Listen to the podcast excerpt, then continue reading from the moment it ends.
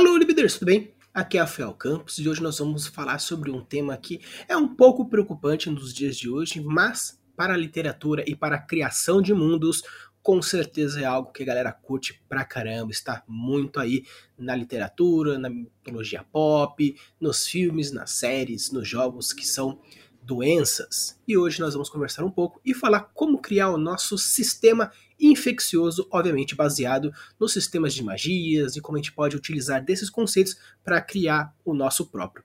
Beleza? Gostou da ideia? Quer saber mais? Então sim,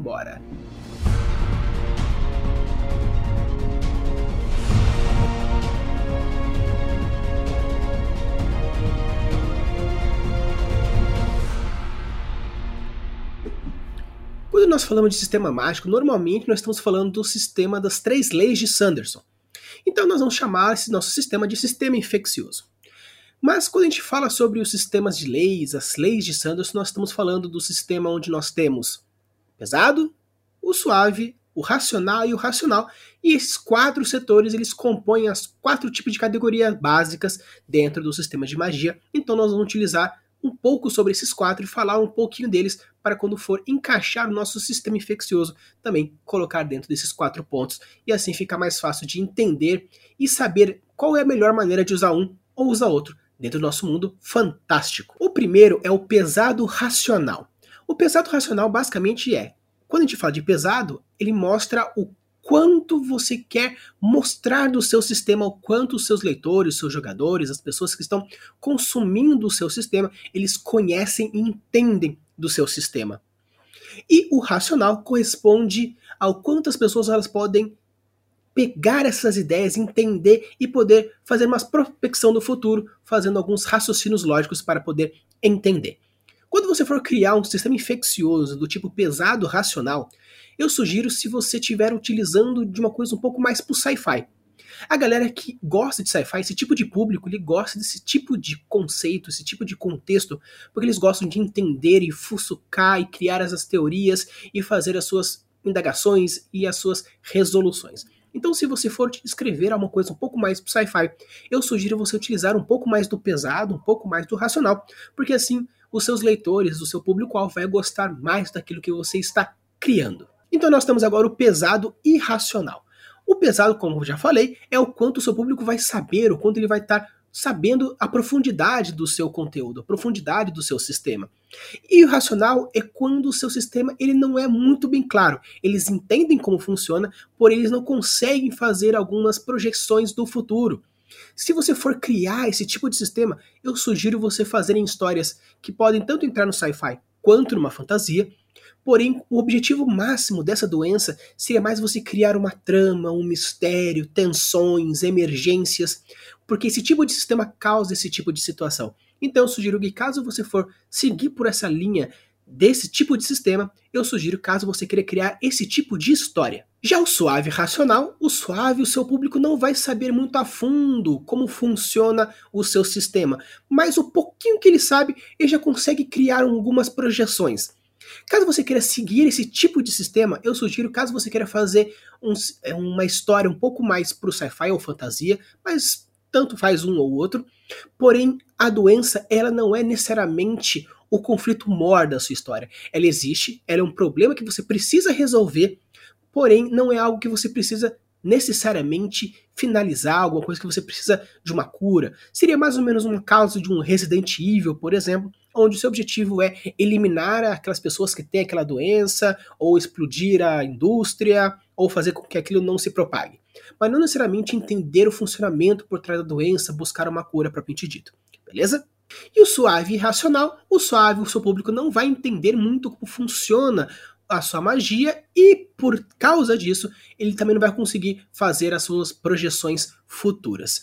Esse é um que é o mais difícil de fazer quando a gente fala sobre sistema infeccioso, porque ele é mais fácil de se criar Deus ex machina. Esse tipo de sistema, seja ele mágico, de poderes, de infecção, ele é mais focado quando realmente a doença ela existe no mundo, porém ela não é o parâmetro principal, é apenas mais um obstáculo que você quis colocar Então, se você não for colocar muito a fundo essa doença, elas simplesmente foram algo a mais que você queira construir, por exemplo, uma doença que está assolando um vilarejo e seus jogadores vão até lá, ou seus protagonistas, eles passam por algum local que é assolado por alguma doença, tudo bem ser uma coisa irracional e suave, porque não necessariamente é um conflito importante para a resolução de uma história, mas sim para o desenvolvimento de um ambiente ou o desenvolvimento de um personagem.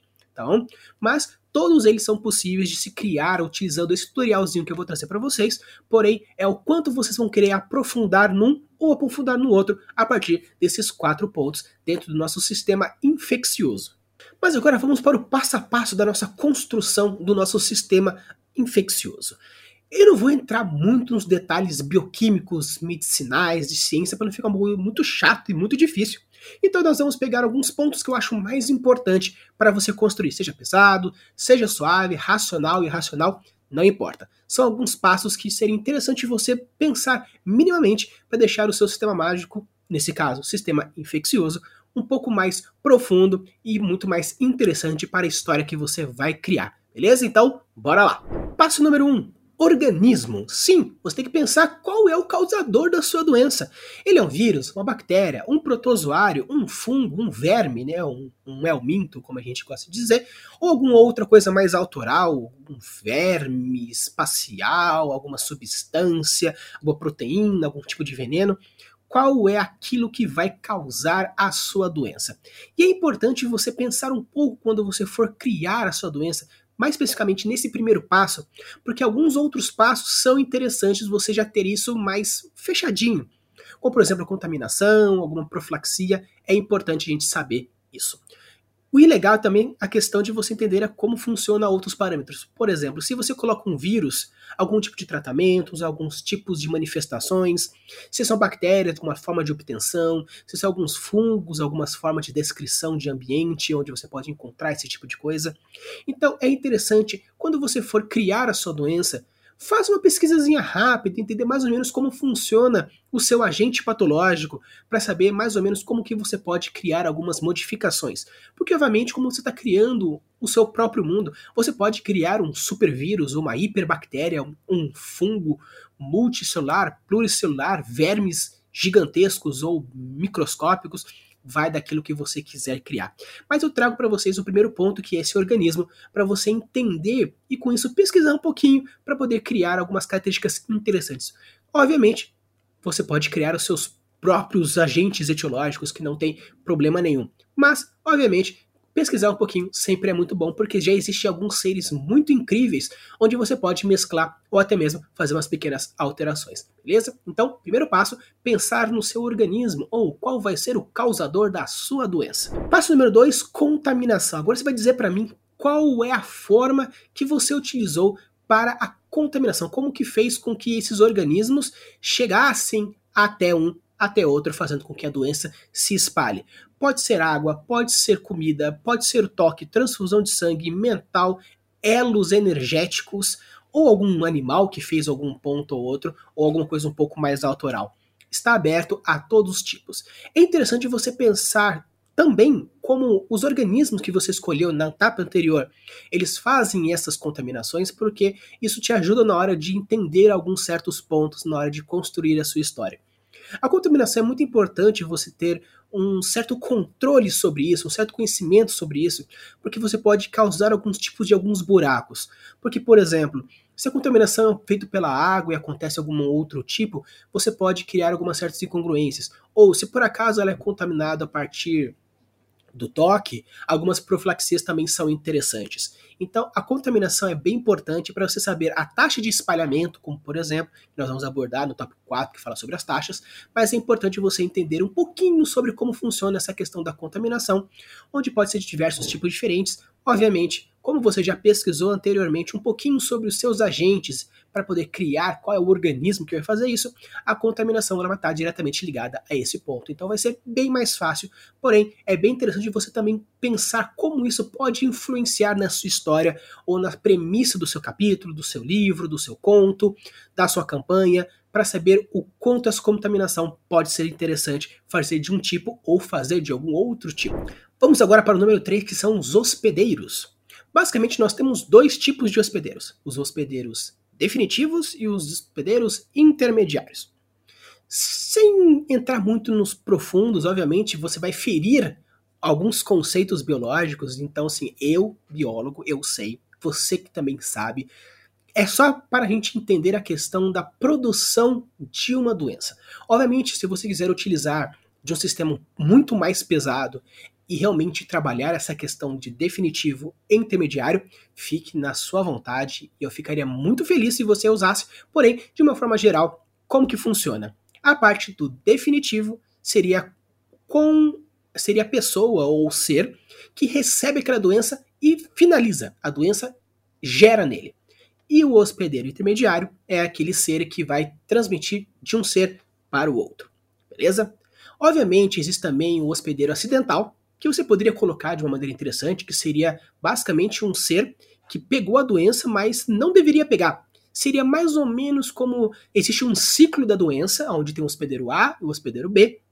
Só que, por acaso, por algum motivo, surgiu um hospedeiro C, porque ele entrou naquele ciclo. O ciclo biológico do animal não prevê a contaminação com aquele hospedeiro C. Mas, acidentalmente, ele também se tornou um hospedeiro. Beleza? Mas também existe um outro tipo de hospedeiro, que é um hospedeiro paratênico ou hospedeiro de transporte, que não entra muito ao caso agora, que também não é muito importante de abordar esse tipo de hospedeiro, beleza?